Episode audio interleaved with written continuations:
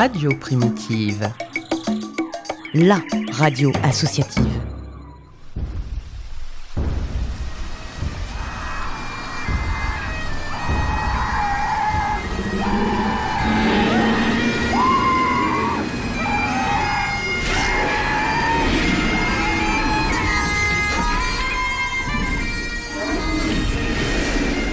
Jurassic Park, le format court qui t'en dit long sur la préhistoire de tes artistes préférés.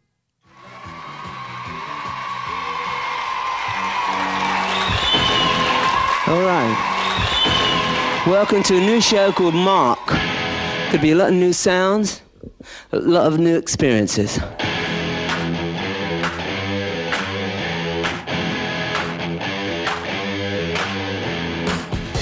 Avant d'être sacré dandy in the underworld, Mark Bolan, comme beaucoup d'autres, a essuyé des plâtres. Le jeune Mark Feld se découvre un intérêt pour l'art dès le plus jeune âge. Il se passionne pour la mode, la littérature fantastique, la musique rock et le folk. Il touche pour la première fois une guitare à l'âge de 9 ans, quitte l'école 5 ans plus tard et devient modèle pour John Temple Menswear. Mais le jeune homme très ambitieux ne se contentera pas de prendre la pause. Je n'ai pas qu'un physique. Il enregistre son premier flop en 64, puis change de manager. J'ai aussi un cerveau. Il enregistre alors quelques titres sous le pseudo Toby Tyler, qui ne sortiront que de façon sporadique à titre posthume, dont une reprise de Dylan, Blowing in the Wind.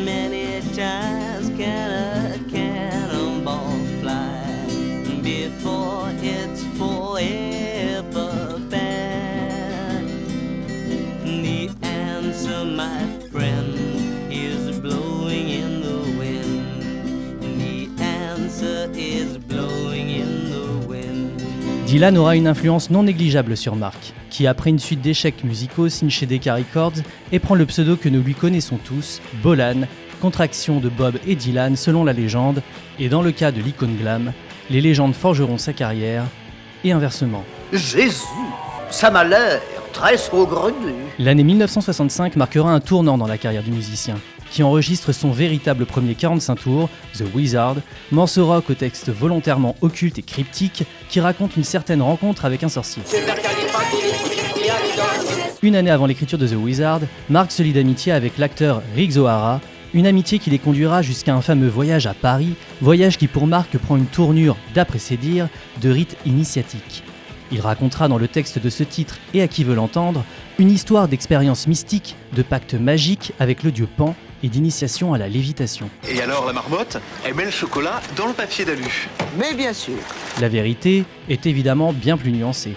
Ce séjour est effectivement né de l'initiative de Riggs, car c'est à lui que Mark fait allusion dans le texte de The Wizard, et O'Hara avait bel et bien des allures de mentor pour le jeune Mark encore vierge d'expériences diverses et variées. Ils se rendront effectivement à Paris pour un long week-end fait de sorties dans les clubs les plus branchés, visiteront un maximum de musées et d'expos, bref, des touristes. Peu importe, le chanteur répétera à plusieurs reprises malgré tout avoir fait la rencontre d'un être magique lors de ce périple. Nous en conviendrons donc, la vérité est ailleurs. Il a disparu de la surface de la Terre. Il n'est jamais né, jamais marié, jamais décédé. Le single sera un échec commercial, comme les suivants. Il faudra attendre la première vraie formation de Tyrannosaurus Rex pour que les graines semées par la future glam commencent à germer. Mais ça, c'est une autre histoire.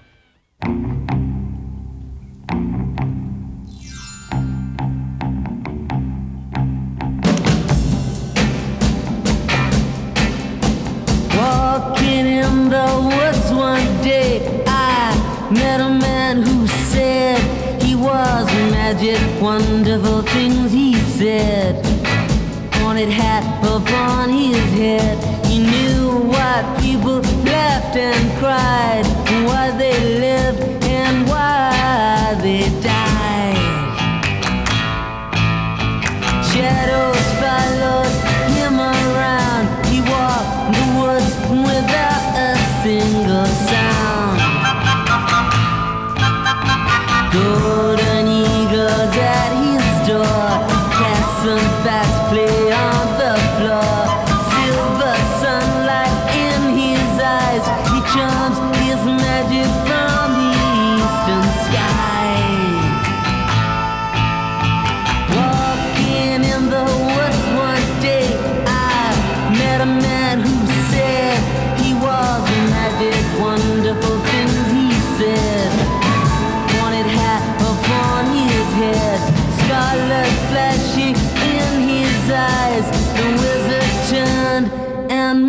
in the sky.